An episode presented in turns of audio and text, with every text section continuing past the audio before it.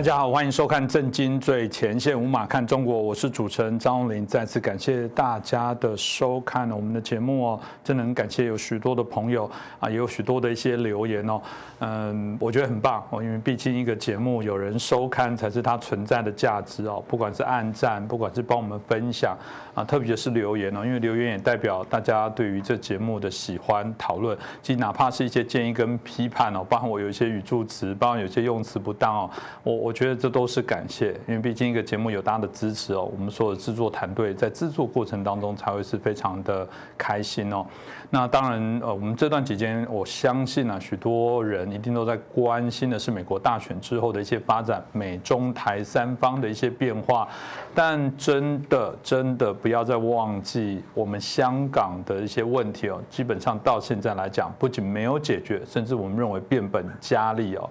呃，如果说这个台湾哦，这个饱受这个中国啊攻击哦，中啊不断的这个超越所谓的我们过去这个中线哦，然后啊针对有一些啊我们军事上的一些挑衅哦，但香港来讲，当然不用派飞机啊，因为基本上来讲，他们整个已经都进驻到香港，从原来的所谓一国两制，现在看起来叫一国一制哦。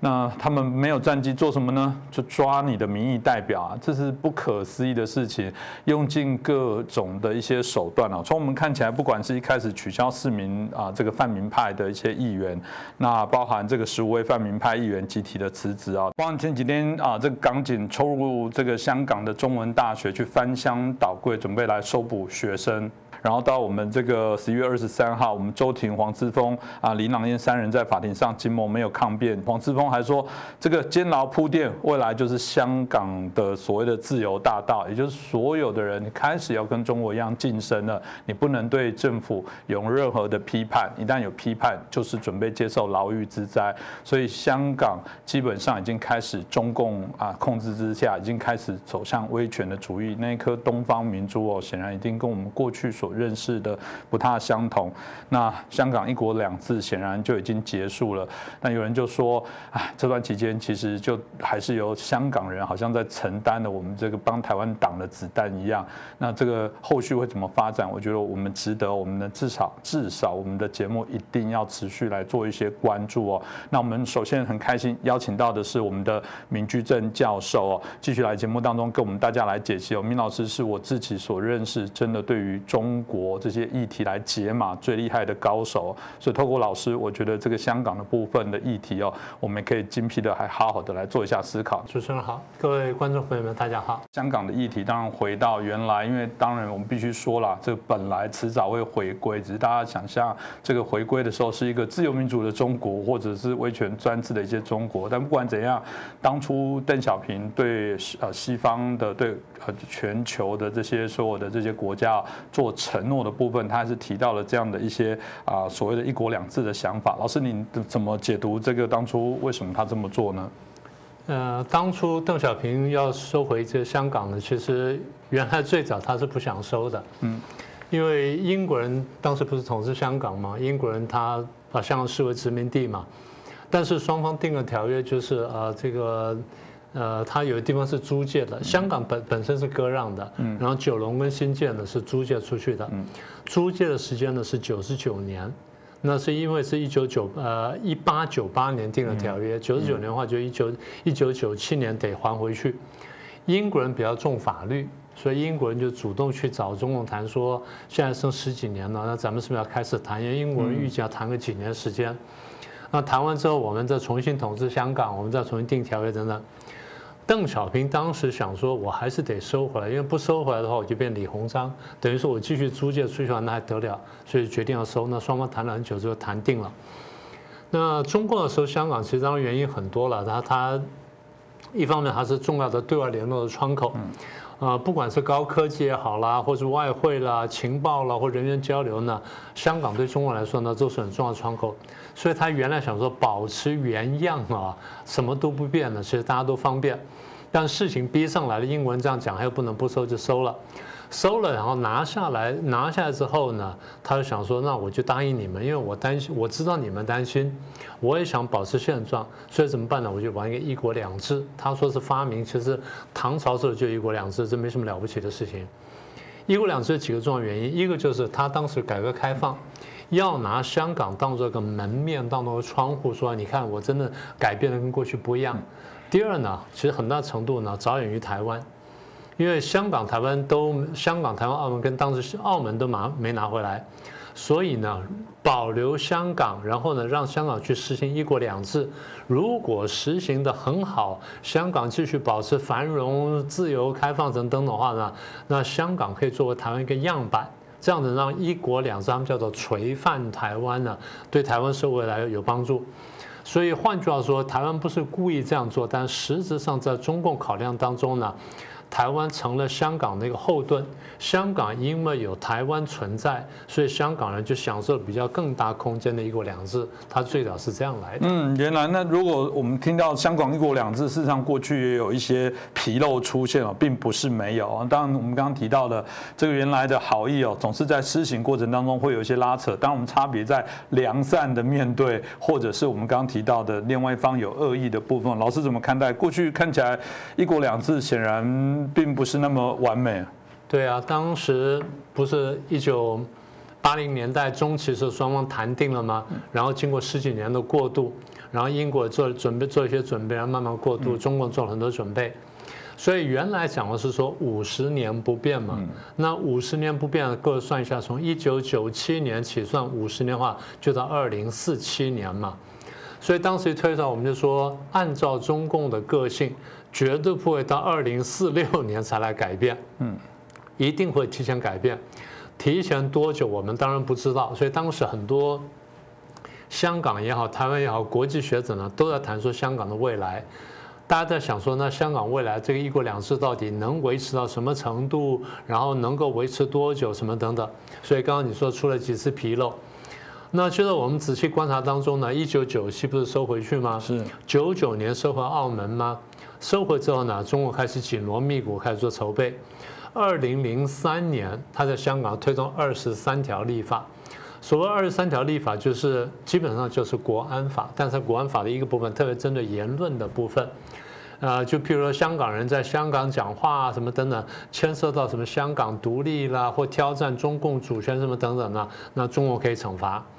所以这个消息传出来之后呢，香港民情沸腾。大家就开始出来示威游行等等，到最后最大那次呢是五十万人上街，这地方我得稍微修正一下哈，外面的数字都说是五十万上街，后来我有机会问到香港的文汇报跟大公报的高层，我说啊上次上次是五十万上街，他说不是了，我们了解是七十五万人了，嗯，有七十多万人，他就讲个准整数就是七十五万人上街。所谓七十五万人上街，各位知道，就是香港当时大概差不多六百多万人，呃，一九呃二零零三年差不多六百多万，六百五到六百八左右。好了，那么这个将近七百万人，你有个大概七十万人上街，那就十分之一人上街，坚决反对这二十三条立法。原来我的认识是，中共要强力推行东西，只要在他这个权力范围之内，他。通常可以成功，因为如果不成功，我就打断你的腿，我要做成。嗯，就这次一下五十万到七十万人上街，中共居然停手了，所以我当时大吃一惊，我说哟，你看看，第一民意是不可侮的，第二老天爷要干什么，你还真的不知道。啊，这是第一次，当时我真的受了震动。然后后来中共当然对香港陆续做一些承诺，譬如说双普选啊，就是这个特首啦，跟这个立法会的这个议员双普选等等。讲是讲了，然后大家做了很多，大家有很多期待，甚至做了很多准备。很多民间的这些民主人士呢，民主派人士呢，摩拳擦掌说准备到时候投入双普选。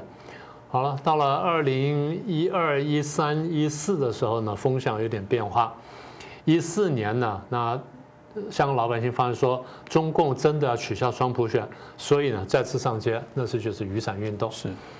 所以雨伞运动一一出来之后，上次我在节目上讲过，我说当时大家都很惊讶，我说中共最后呢，应该就是挑动群众斗群众，然后最后找借口把它镇压下去。当时是蓝营执政嘛，所以蓝营的那些高官朋友就问我说：“那你看后面会怎么样？”我说：“坦白说，我不知道会怎么样，但是呢，我看见的是如果香港这个双普选的问题没有彻底解决，你现在中共强力把它镇压下去，最后结果一定就是因为病根未除，所以将来一定会重新再发。那这位朋友就问我说什么时候发？我说我没办法知道，但是我这问题在说迟早会爆发，所以那时候是二零一四。那你说香港垂范香港，那呃对不起，香港垂范台湾。那么既然这样的话，那中共的镇压雨伞运动难道不怕台湾跑掉吗？所以当时中共对台湾释放了很多利多，用经济利益去拉住台湾，让台湾呢对这个问题有点麻痹。那么过去了，这是二零一四年。所以我当时讲，我说可能会再爆发，但什么时候我不知道。就去年呢，这个香港推逃犯条例，就爆发了反送中运动。那当然，这事情到现在为止呢，其实还没有落幕，这就是我们今天要谈的主要原因。所以你说的纰漏呢，我觉得这三次呢是比较大的。嗯，对啊，这个当然我们刚刚提到，还是有人会相信一国两次非常的好，你只要不要踩到红线，你还是可以安居乐业啊。那所以这个现在啊，很多刚刚老师讲的内部上看到有很多就故意去挑动内部的一些矛盾哦，造成他们自己内部的一些对抗。为什么这些世界各国会当时没有在香港反送中之前，还是觉得香港很好？果果然，这一国两制是非常美好啊！当然，我说你说大家完全相信也不可能了，因为中共过去国际记录实在不良嘛，那没办法，那自己造成的。那么大家对香港其实抱了一些丝一丝希望，其实几个原因呢？第一个就是说，你中共现在做了这承诺，当时不是签中英联合声明吗？保证五十年不变吗？中共为了取信于世界，把这个中英联合声明呢拿到联合国去备案哦。嗯。备案就是说，比方说，哎，我承认这是一个国际条约，我准备信守。那大家是想说，你既然做了这么大的动作，然后又又答应一国两制，又说什么舞照跳了，马照跑了，股票照炒了，什么的，好，我看你会不会信守承诺，就是看你是不是真的可信。这第一点。第二点就是，其实这些国外这些外国人很多，这尤其西方先进国家，跟香港有很多来往。香港是世界各国呢，第一，它是一个金融中心；第二呢，它是世界各国要进大陆一个跳板。为什么这么说呢？大家对于直接把钱拿进大陆去投资，心里还是有点不放心，想说这样是不是还是不保险？这样子，我设一层保险。我先在香港，比如我是美国或英国或法国公司，我先在香港设一个公司，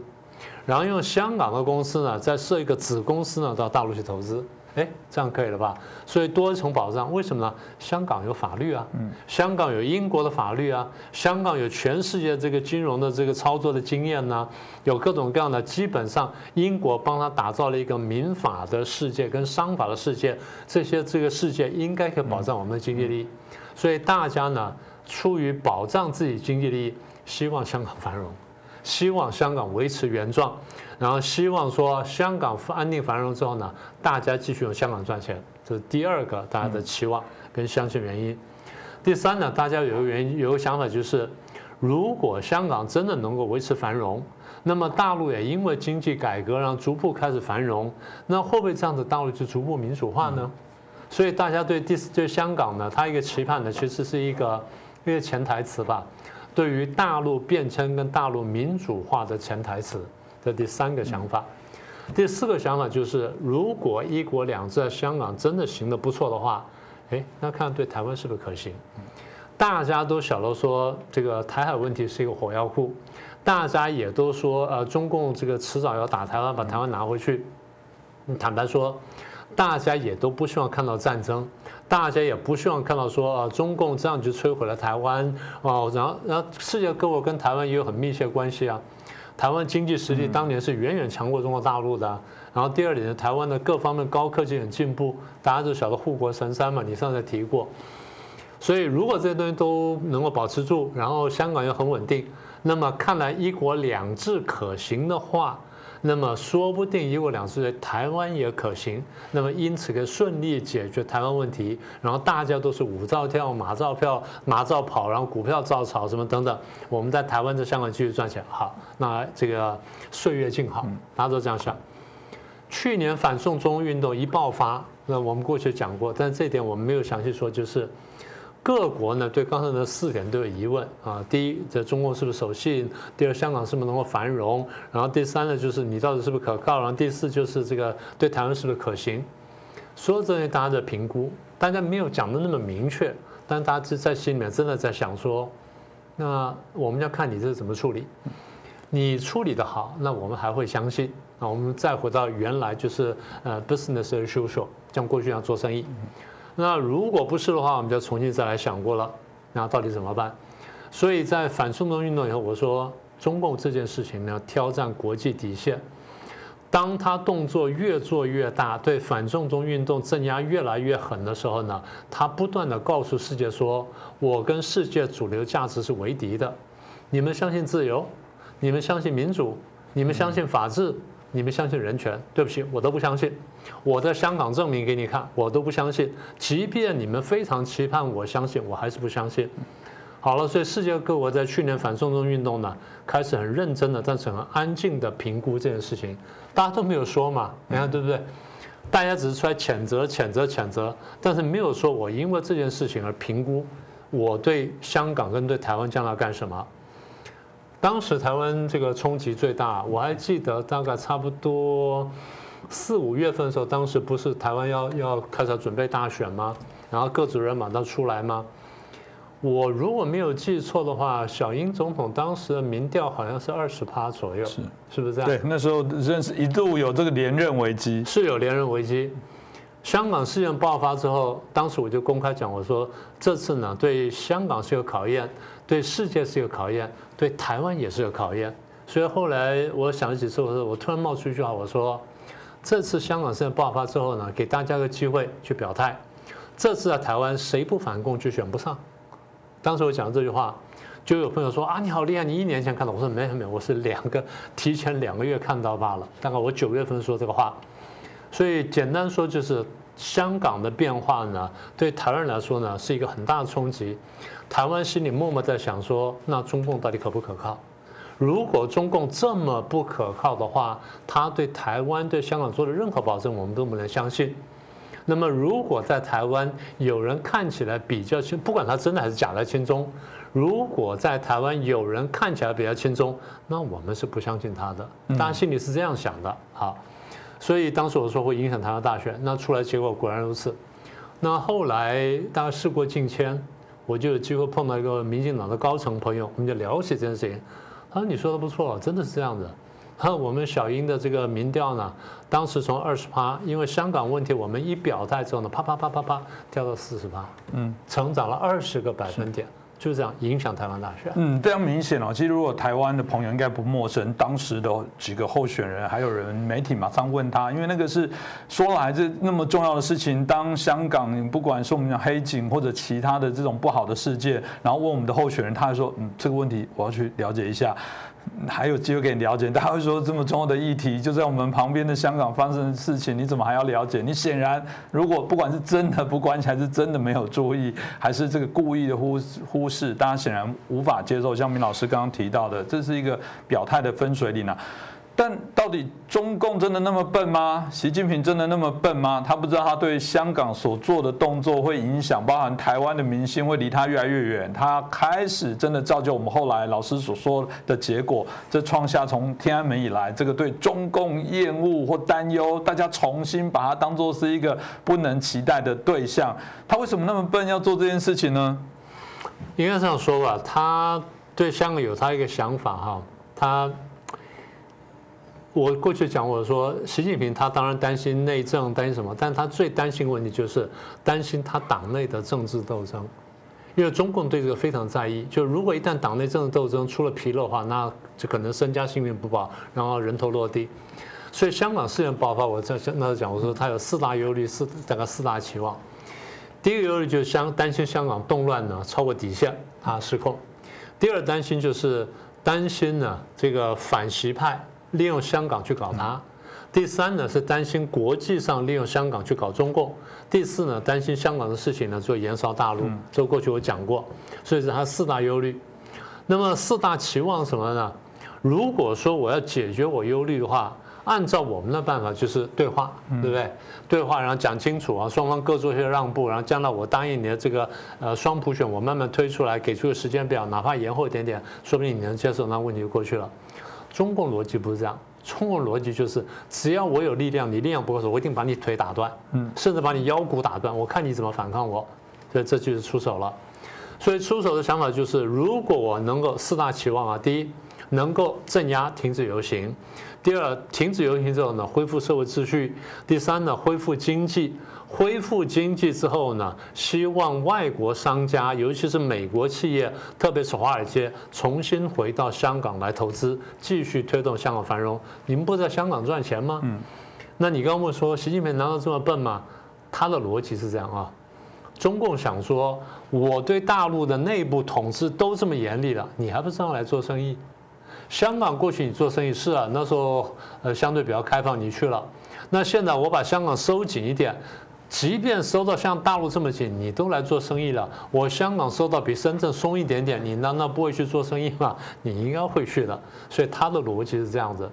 但是他他没有想到，就是这一次大家想法不太一样，大家从。从刚刚讲说，从底线上看懂了你是不可靠的，问题在这里。那当然，啊，中共因为强推这香港版的这个国安法，然后大肆逮捕这些议员哦，然后还是持续。我必须说这件事没有结束。当美国也推出了这个香港的自治法，的确，西方如果没有在更大的动作，我觉得会让他跟恣意妄为的去走。那老师怎么看？嗯，应该这样说哈，就是西方各国对香港的制裁呢，现在正在慢慢发挥作用。我们看到美国的第一个反应就是取消这个香港的优惠关税地位嘛，然后通过了这个香港自治法。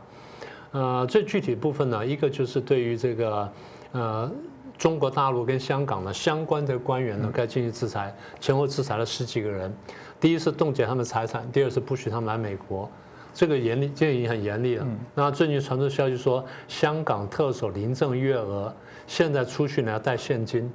上街做事情要带现金，他去洗个头、吹个头发要付现金。为什么？信用卡不能刷。嗯，但 是信用卡跟美国的银行是有关系的，所以不能刷。那可能要另外办一张卡才能用。那所以这个对个人来，对他们一些个别官员个人来说呢，造成很大的不便。那第二就是对于香港的优惠关税地位呢，现在开始要改变，就是我把香港东西呢视同大陆出口，我要开始打税。当然这个部分呢，将来要看具体怎么实施。啊，这个东西收紧的话，对香港经济打击会非常大。那对香港经济打击非常大。第一呢，直接打到香港的老百姓；第二呢，会间接打到大陆的经济跟金融。因为我刚刚讲，我说其实中国大陆呢对于香港的依赖非常高，那么说这个部分将来会很严厉。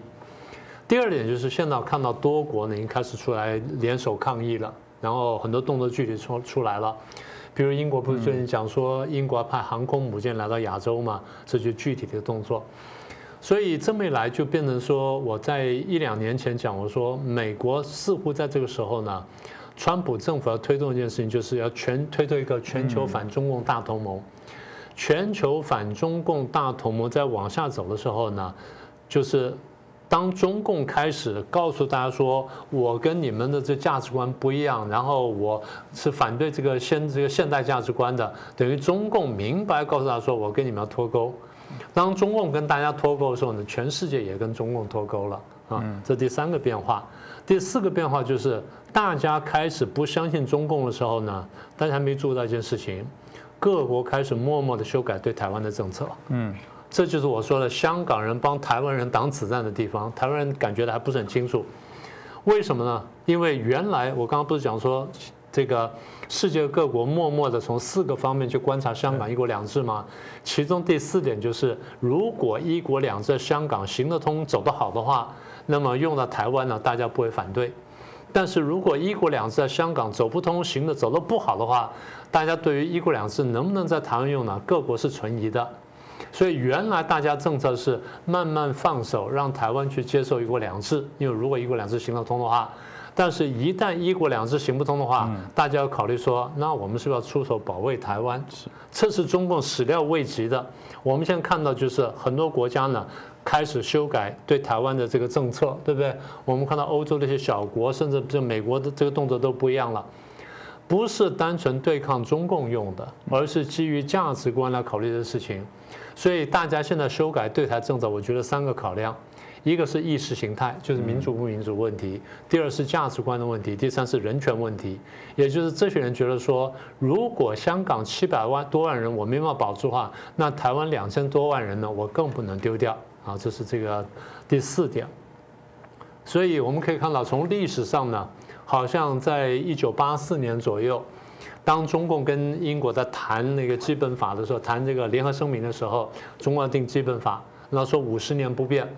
看起来是因为台湾的存在给了香港人一个更大的一国两制的空间，是台湾人在帮香港在挡子弹。现在呢，用反送中运动，香港人真的站起来用肉身帮我们挡子弹，流血牺牲。那么现在呢，各国开始考虑修改对台湾的政策。那我现在比较这个有一点点顾虑，就是说这件事情大体上川普这样做，但是以拜登现在推出的政策跟人选来说呢，他可能不一定会这样做。所以我一方面的期望，二方面就看到很多迹象呢。我真的认为川普这次总统选举呢，他的这个竞选的，他他的司法的结果呢，他的赢面不是太小，他会有赢的机会。好，最后想讲的就是。不管怎么样，我们今天这个主持人问我这个问题呢，结论大概就是“一国”这两制在香港是没有走通。那台湾怎么还会有人想要去去搞一个台湾版的一国两制，还相信中共将来会信守承诺呢？这不是很奇怪吗？是啊，这个我想我们也呃在节目当中谈最长最多次的部分是啊，有时候我们都搞不清楚谁才真正敌人。我很喜欢明老师哦，这个啊醍醐灌顶直接讲提醒这个两大党说，哎，民进党或者国民党，你们的对手是彼此没错，但不是敌人。你们真正敌人，你们没有搞清楚，你们的战略策略就会错误，甚至还拉敌人来对抗我们自己台湾，把亲爱的台湾最基本的一个价值哦。呃，我我在节目当中也提过了，很多人说今日的香港哦是明日的台湾哦，所以大家才会针对这个香港议题很担心被赤化，大家要联手要成为这个反共的大联盟。但回过头来说，如果香港现在扮演那个关键的角色，如果大家束手都不去管它，不去帮香港，不去让香港在这个议题上取得更多的胜利，我们就应该去协助它。所以我反而呃比较喜欢。正面的来说，应该是今日的香港是明日的中国。今日的香港应该是所有华人的机会。再一次感谢明居正老师哦，啊带来这么啊这个我们很重要的一个评析哦，因为我们觉得香港的议题是非常关键跟重要。我想我们节目未来还会持续来做关注哦。再次感谢大家的收看。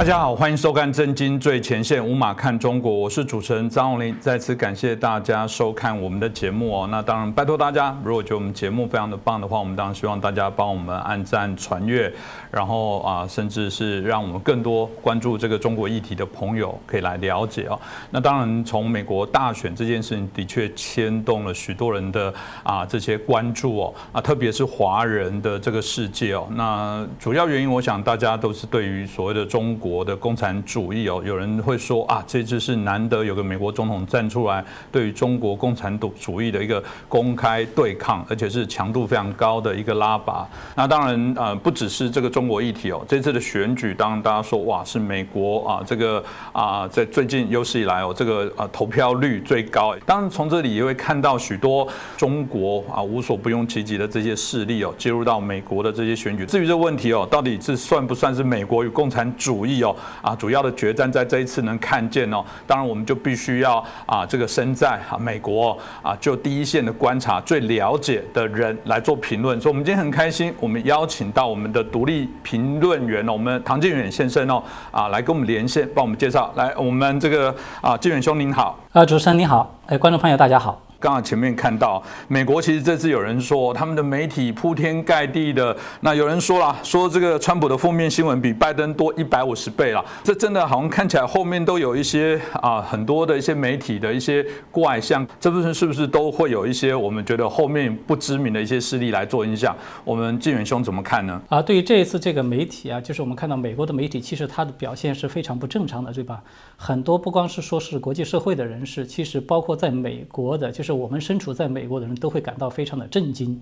就是媒体它明显的出现了这种一种左倾啊，这种左倾的这种现象，它其实存在已经很久了，但是谁都没有想到会在这一次它会爆发的这么的彻底。其实中国过去有一句这个老话叫做“冰冻三尺，非一日之寒”呐，就是说我们看到媒体它为什么会出现像今天这样的集体的左倾，而且是对吧？我们看见这些主流媒体几乎全全部都是一个，就是一个模子倒出来这样的。那么它其实跟一个很关键的因素有关系，就是美国的教育界，包括这个传媒界，尤其是在教育界啊，他们其实多年以来，从中学到大学，其实一直都是比较左倾的，所以这个已经是成在美国形成为一个气候了。那么在多年的这种左倾的这种教育氛围之下呢，他们培养出了，也输送了这个大量的这种思想左倾的这些一些记者啊、编辑啊，到了这个媒体圈里面去。其实还不光是说是媒体界，包括这个演艺界，我们看到也是这样的。就是比如好莱坞，大家都知道是吧？他是这个对，就是在美国最左倾的，可以说是一个急先锋这样一个角色了。所以呢，他这种现象就导致出了在美国的这个传媒界呢，他整个左倾的这个非常的厉害。因为很多的媒体、很多的这个编辑啊、记者，他们都是这样的一种比较共同的左倾的思潮。这个我觉得他跟这个六十年代的时候美国那个。叫做体制内的长征，是吧？这个大家都比较熟悉的，我觉得跟那个是有直接关系的。在六十年代的这一次，就是其实那个也可以说是一次变相的文化大革命了。我们都知道，六十年代在中国大陆出现了一次文化大革命。美国这边，它其实虽然没有搞得这么的暴力呢，但是它在意识形态上和中共的那个文化大革命它是比较相似的，就是它有一个共同特点，都是对传统的价值观、传统文化进行了一个全面的否定。是一个逆传统的这么一种一种倾向。那么在六十年代那一批人啊，整个他们这个所谓的体制内的长征，在那一次美国版本的这个文化大革命结束以后呢，这批人很多他们都到了这种渗透到了文艺界啊，这个传媒界啊，还有就是教育界啊等等。所以这个是造成现在我们看到的这个一个比较主要的原因。那么还有一个比较主要的原因呢，就是在发展到就是随着这个社会演变发展到现在以后呢。美国的媒体他们出现了一个比较明显的特征，就是党派化。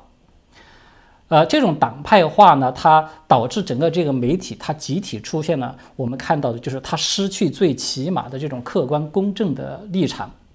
而这种党派化的背后呢，它其实是有一些利益勾结的这样的一个链条在里面的。比如说，我觉得这里面它其实也有好几个方面的原因。一个呢是随着尤其是近些年啊，中共这个它的。经济上面的一种报复，那么中共的所谓的崛起吧，那么在这种背景之下呢，中共其实加紧了利用经济的力量来达成对意识形态和政治方面的这种渗透的力度。那么它这样一来，其实好多美国我们看的这些主所谓的主流媒体是吧，不管是《纽约时报》啦、华邮啊等等这些，他们其实在和中共或多或少的这种合作之中呢，他们其实都要受到中共立场的影响。比如说，我们现在看到像这个《纽约时报》的中文版啊，等等这些，它其实已经都被人认为说它和这个中共的党媒已经差不太多少了，已经到这样的一个程度了啊。那么还有一个因素呢，就是呃，刚才我们其实有提到，就是很多媒体的这种编辑和他们这些记者人员，他们本在思想意识形态上是比较左倾的，和这个民主党的这个左倾的这种形态呢，他们其实发生了一种对接。就是大家都觉得基本上是一条战线上的人，那么这个就带来了一个非常突出的现象，在美国就是媒体界和尤其是民主党啊这个比较左派的这些政治团体里面，他们发生了一种人员的相互的流动。呃，我把它叫做呃，我们可以把它叫做说是视而优则媒，或者是反过来叫做媒而优则视，就是这种现象。就是说他在媒体做的比较突出的呢，这种他可能就会被。交流到这个左派的这些政治团体里面去，这个谋求政治上的进步。那么反过来，在政治上的左派的这些团体里面呢，很多的一些高层的人物，他们又会交流到这些媒体，像这个社交媒体啊，也包括一些主流媒体里面去担任高管。那么这样一来，其实它就在客观上形成一个现象，就是这些媒体，不管是主流的媒体还是这些社交媒体，他们和这个呃左派的这些政治团体啊。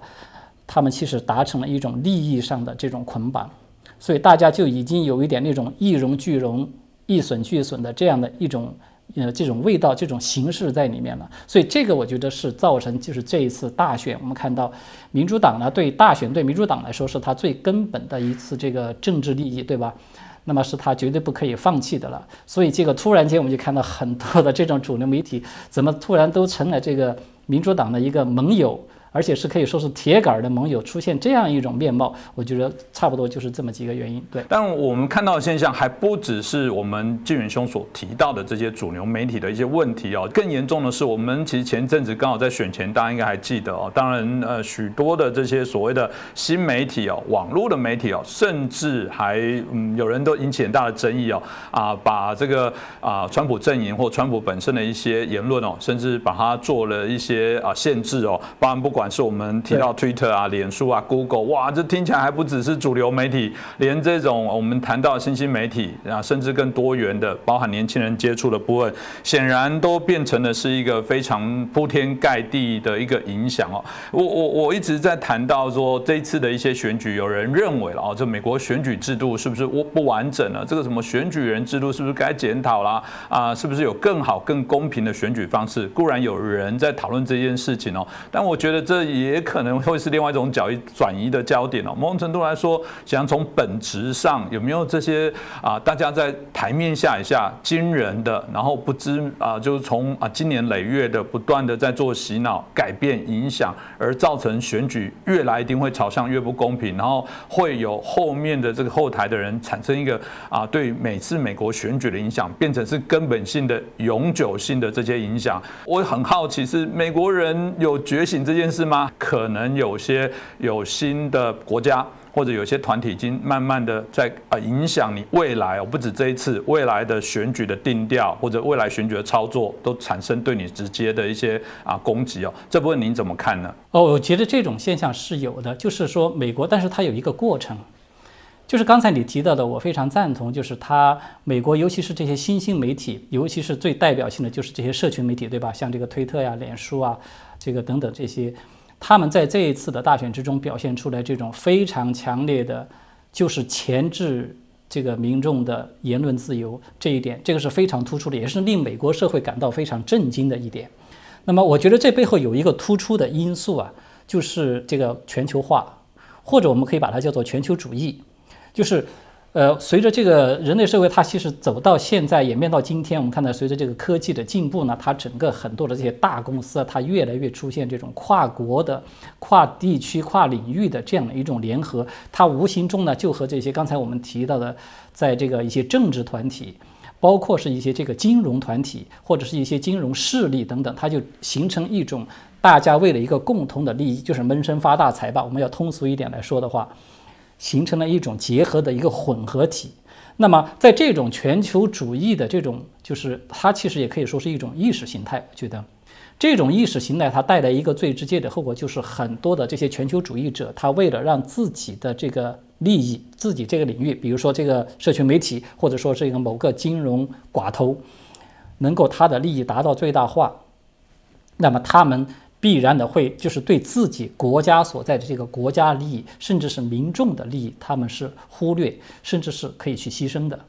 所以这样一来，在这个背景下，我们看到就是这个这些社群媒体啊，他们表现出来的这次为什么会空前的力度来封杀这个川普总统的这个言论？那么，我觉得这背后最突出的矛盾就是，川普总统就是一个非常典型的，他要以美国优先。这样的一个施政是吧？这个是它的最核心的一点。那么，川普的这个核心的这个施政的特点呢，恰恰和这个全球主义是尖锐的这个对立的。对我觉得这个是背后的一个比较主要的因素。至于说美国社会上，我觉得他们现在，呃，照我个人的看法啊，在这次大选之前，美国社会说真正能够意识到这些就是全球主义者们他们对美国的这种危害。不仅是对美国国家利益的危害，而且是对美国的这个立国的根基、最根本的这个美国政治制度的这种危害，其实可以说只有少数的人可能能够意识到。我觉得这少数的人就是包括了川普总统以及他比较信任的这些少数的一些精英人物。其实很多的美国大众对这一点基本上是不太能够清醒的意识到的。但是这一次大选，我觉得它起到一个非常。呃，可以说是两面的作用。一面呢，它暴露出了就是美国这个舞弊的，这是大选舞弊的这种严重性。那么另外一方面，它的确是相当于一个清醒剂一样，让很多的美国大众开始真正的清醒过来。哇，原来就是他们意识到这种对美国的根本制度、传统的价值观的这种破坏啊，它已经就在我们的身边了。所以现在很多的美国人，他真的是已经有了一种危机感。就是感觉到他的自由，感觉美国已经就是延续了这两百多年的这样的一个非常自由的三权分立的是吧？民主的这样一个制度，他已经感感到就是好像已经危在旦夕，的确是有可能要失去了。这个是很多美国人他们现在最真切的一个感受。所以呢，我觉得从这个意义上来讲呢，这一次大选它有点像是起了一个呃启蒙的或者说是教育的这么一个作用，就是让很多美国人他真正的清醒过来，对。那当然，从这一次的选举哦，因为。嗯，虽然呢哦，看起来这个有很多的迹象，大家会说哦，拜登他也公布他的第一波的那个人选啊，川普好像慢慢也有一点这个表达出说，嗯，他在对于交接的部分，当然该做的有些还是要做。有人就说，这到底是选举已经抵定了，还是后续还有可能许多的一些变数哦？我记得呃，当初在第一次的这种辩论的时候，啊，这个有人开玩笑说，哎，当你看到一个七十四岁跟七十七岁的年长者哦。还在为了他的工作权在拼命哦，然后告诫我们年轻人说：“你怎么可以不好好认真工作？你看人家那么认真哈，这个为自己的这个人生价值还在奋斗。”所以这次的选举，当然除了呃我们看起来因为这种紧绷造成了整个啊史上投票的新高，我们也看到一些些微的问题哦，比方说这次那个 ntifa 有人提到说啊，他们当然就是一个反法西斯主义的一个团体哦，他们领导人向拜登讨赏的新闻就被刻意的忽略，那。甚至他们大闹纽约的时候，民主党竟然还要求警方对骚动啊要开绿灯帮忙。那最后啊被抓了保释的也是民主党。这个部分我们啊老师你怎么看？呃，我是这么来看的，就是首先第一个就是你刚才提到的，就是民主党这边我们看到它出现了一种呃叫做以命相搏是吧？类似于这样的一种表现，什么在这个呃放纵的 Antifa 呀等等，他们去打砸抢烧啊等等。他们为什么会在这一次的这个大选里面表现出来这么就是有一点，呃，我们感觉就像是把它叫做打一个比方吧，它就是有点像梭哈式的这种豪赌啊，它这种姿态呢，我觉得这个背面背后它其实有一个比较关键的因素，就是跟川普本人的这个在竞选之中这种优势有密切的关系。其实啊，这一次我们看到川普他这个实质上，我们从现在这个被曝光出来的这个就是这些信息可以看到，川普他其实在这次大选的领先优势其实是非常巨大的，对吧？我们看到就是拜登这边他们可以说使用了几乎是所有的这种能作弊的这种方式，现在据说有人统计下来至少是二十多种，什么从软件作弊到这个就是选假票啦、死人投票了，各种各样的。就是这样，你看他现在跟川普的这个票数也都只不过是基本上，嗯，就是说能够打平，或者在这些关键州啊超过川普也都是只不过是才几万票这个样子。那么你就可想，在真实的一种情况之下，其实川普他的优势有多大了。那么川普这种巨大的优势呢，我觉得他其实不是现在才建立起来的，在二零一六年的时候，其实我觉得川普他对希拉里的竞选那一次，他的优势其实就是已经是比较大的了。那么这个优势呢，它就带来了一个问题，就是可能让民主党他们意识到自己在就是未来的这四年的选举里面，如果说再要通过这种正常的方式来和川普进行竞争，他们基本上是没什么戏的。尤其是我们看到这四年，川普他的这个政绩可以说是政绩斐然，是吧？就是不管是在这个对美国国内的内政，还是说在在这个外交啊，这对这个国际和和平啊。包括在对这个纠正了美国对中共的这个美中关系上面，可以说川普是居功至伟。这一点就是连民主党的绝大多数的人他们都是认同的，就是他们都认同是川普上台以后，才让美国人清醒过来，重新扭转过来了这个美中关系的一个正常的这么一个一个关系。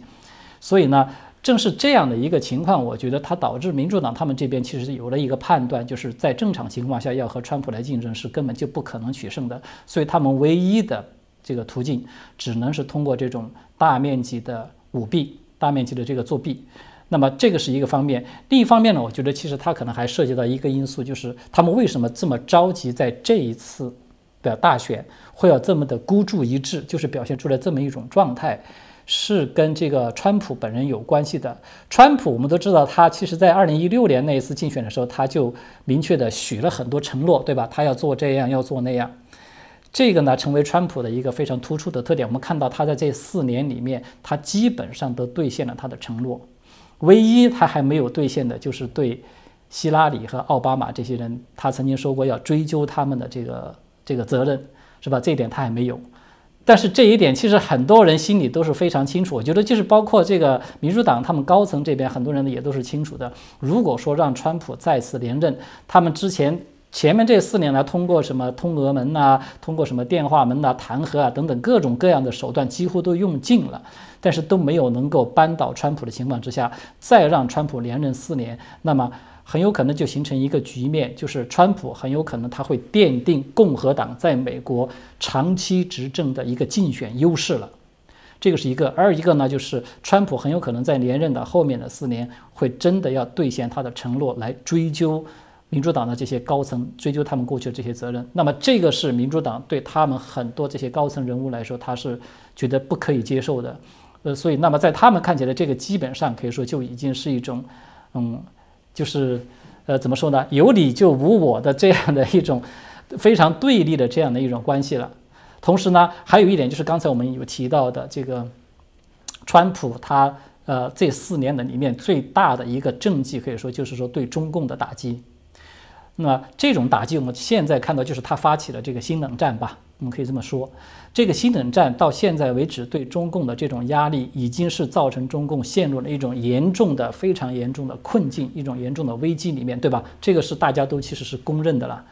那么，这个在这种情况之下，它其实促成了一个因素，就是中共这一方。我们都知道，中共这么多年对美国的渗透其实非常厉害的，呃，在政经商文化各个方面的渗透，其实他们都有相当的这样的一些势力在了，影响力或者说它的已经有非常大的影响力。那么，在这种情况之下，中共它其实也就可以说是倾尽了全力，动用它的这种影响力。想要这个就是阻止川普的连任，因为只有这样的话，中共他才有可能真的从他现在当前的这种危机里面，他能够获得一个缓解。对，在我看，他基本上主要是这么几个因素。对，嗯。嗯，其实当然，习近平也算太厉害了，因为至少到目前他所领导的这个中共哦，啊，让全球对于所谓的中共的厌恶感或者担忧的部分，反而因此来加强哦，就是超过了当时天安门的这样的一些状况哦。哎，为什么共产党还是持续可以来统治中国？建元老师你怎么看？呃，首先我先就是说一下第一个问题，关于中国梦的这个问题。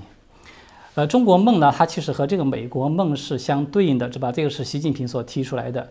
那么我们都知道，美国梦它的内涵是什么？其实美国梦我们大家都能够比较理解的，它就是在美国这块儿，它的自由信仰啊，它都能得到的，就是自由信仰和他的个人价值能够得到保障的这样的一个情况之下，它能够实现他个人的价值，实现他个人的人生的这个梦想，那么就是获得他个人的成功。这个是我们一般意义上去理解的美国梦。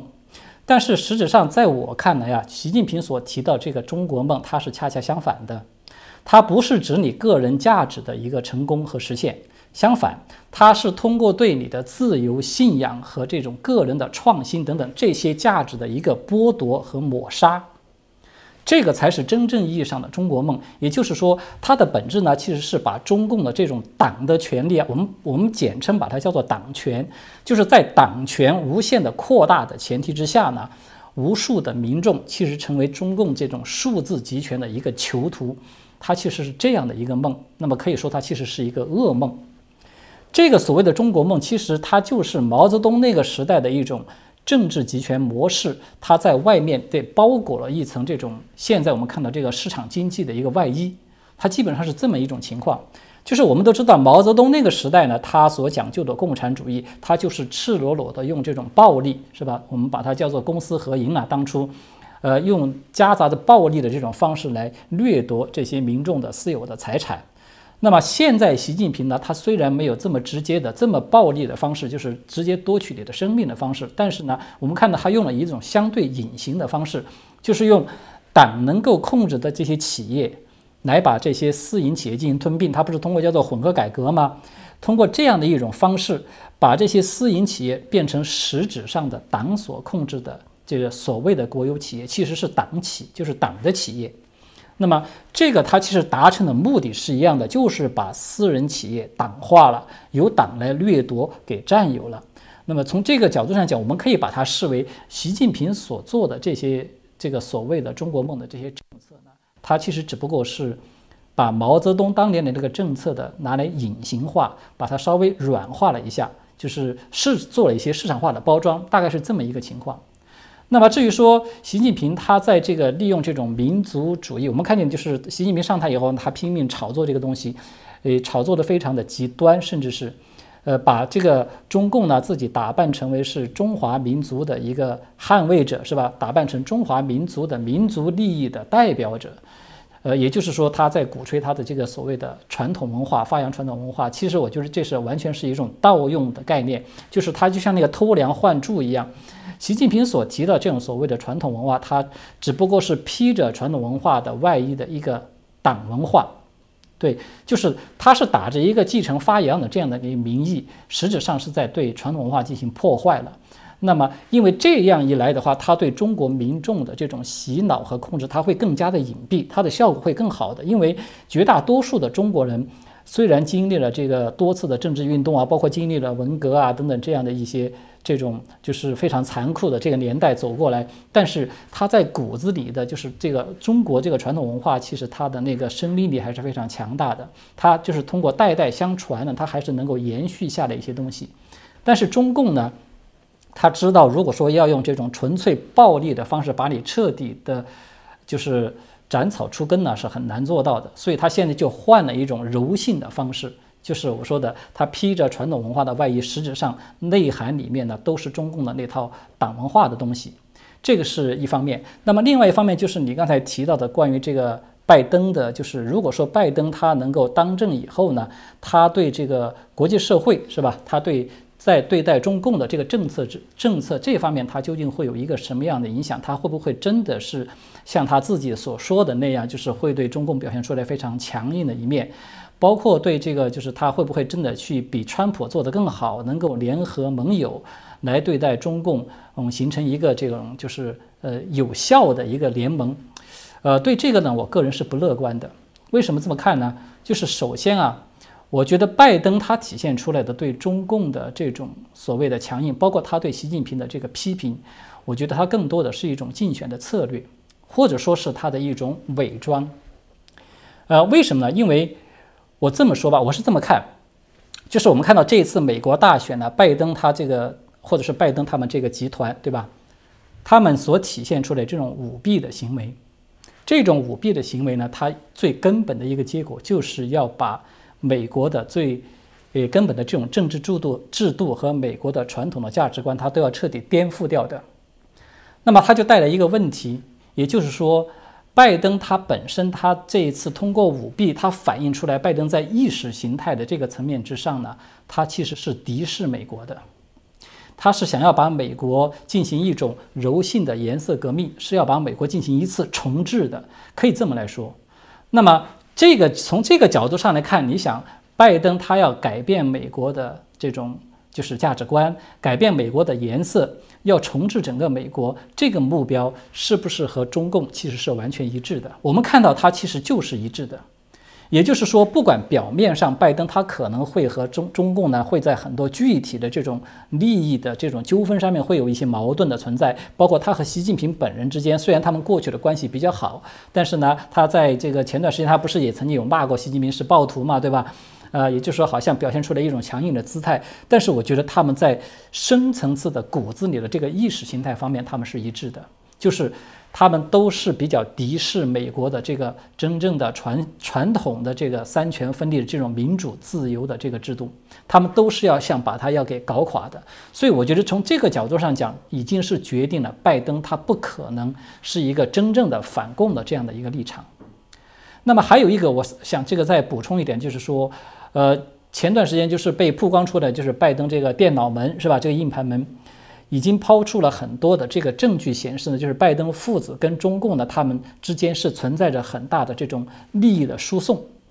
就是有一些利益的勾兑了。那么虽然现在我们看到他暂时是被媒体呢，就是都掩盖了，也是这些主流媒体，但是我们即便是从已经出现这种冰山之一角呢，已经足以看到，就是拜登他其实是一个腐败的政客。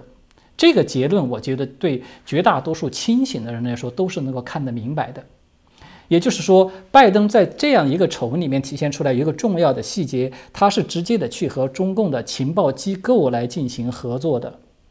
那么，那你就可想而知了，就是作为拜登啊，他是一个美国的高层的政界人物，你去直接的和一个敌对、敌视你的国家的这个情报机构去进行合作。就是为了自己闷声发大财吧，你就可以出卖美国的利益，至少是你出卖美国的利益的这个风险是非常大的。这样的一个人，就是说白了，他如果为了自己家族的利益，他可能出卖美国利益的一个美国人，他怎么可能能够负担起说是去帮助为了他的盟国去跟中共，嗯，就是出现这样一种完全对立的这样的一种状态呢？就是说，宁可牺牲他自己的这样的一个呃利益，去为了完成实现他的一个政治理想。我觉得其实这种嗯这个概念，它不仅是包括在美国的盟国。甚至还包括在像台湾这样的情况，我们知道台湾和美国事实上是一种盟国的一个关系。那么，是不是很多人像在猜想的，就是说，那么拜登上台了，他这个也其实对中共是同样有强硬一面。那么，他有没有可能就是和台湾联合起来，就是同样的能够来抵抗中共的这样的一个侵略？我个人是不太看好的。就像刚才我说的这个道理，拜登如果说他是一个连自己的国家利益都可以出卖的人，他怎么可能去保障台湾的利益呢？对吧？所以，呃，这个是一个方面。那么另外一个方面就是说，关于美国和盟国之间的这种关系，我觉得其实在过去啊，在川普上任之前的这个这个时期，美国和盟国之间的关系真的就有那么的好吗？我举个很简单的例子，比如说那个呃默克尔，德国的这个总理默克尔，就是因为这个奥巴马不是爆出了对他进行窃听的这样的一个丑闻之后。其实默克尔甚至是在公开的场合对奥巴马都是非常的这个，就是呃非常严厉的这样的一个态度，就是一点面子都不给的。那么也就是说，其实，在奥巴马那个时期，我觉得美国在盟国的眼中，其实可以说是一个相当于是冤大头这样的一个形象。这个川普上台以后，他为什么极力的去纠正这些？其实就是为了一点，他把美国利益放在第一位，不想让美国成为冤大头。我们可以换个角度上来讲，就是。奥巴马和拜登，他们拜登他不是自己说了嘛，对吧？他如果说一旦上台之争，他在很多地方的这种政策，他会回到奥巴马时代。那么他就说明一点，拜登和奥巴马在外交政策上面，在对待盟友的很多的方面呢，他们是几乎是一模一样的，是一致的，就是相当于萧规曹随那样的。但是在奥巴马时期的他的盟友政策，在我看来，他其实是一种变相的大傻逼。对我是这么来看他。就是跟习近平那种大傻逼，我们知道习近平在这个去欧洲啊，是吧？对这个第三世界国家呀，去大傻逼，他是为了收买盟友嘛？呃，其实这种事就是一些酒肉朋友，可以这么说了。他的目的呢，也是要为中共在国际社会上的一些政治利益来服务的。比如说，这个中共在国际组织上面能获得一些投票啊，获得一些支持啊等等。那么这些都是他那个大傻逼直接带来的一个政治利益。其实，拜登和奥巴马他们那个时代。就是他们和盟友之间的这种关系，对，跟这个是非常相似的。同样呢，也是通过出让。我要说严重一点呢，他是出卖；说轻一点，他是出让，就是出让了美国的利益，成为一个冤大头去大撒币，以此换来的这样的一个所谓的盟友的支持。这种支持其实它是靠不住的，因为它是建立在利益的基础之上的。但是现在，川普我们看到，就是尤其是川普在最后执政的，这就是最近这一两年，对吧？跟这个中共的之间的这个关系发生一个根本性的扭转之后，以蓬佩奥为代表的蓬佩奥不是一直在周游列国嘛？那么他做的最大的一件事情，就是在组建一个反共的这样的一个联盟圈儿。而这个反共的联盟圈呢，蓬佩奥反复的强调，我们可以看到他很多次的讲话，他每到一个地方讲话，他都一直保持一个核心没有变，就是说这是自由与暴政之间站队，不是说在美国和中共之间站队。那么他的意思是什么呢？就是说告诉给这些盟国，我们所要组建的这个反共的这个联盟圈，我们是建立在呃意识形态的基础之上的。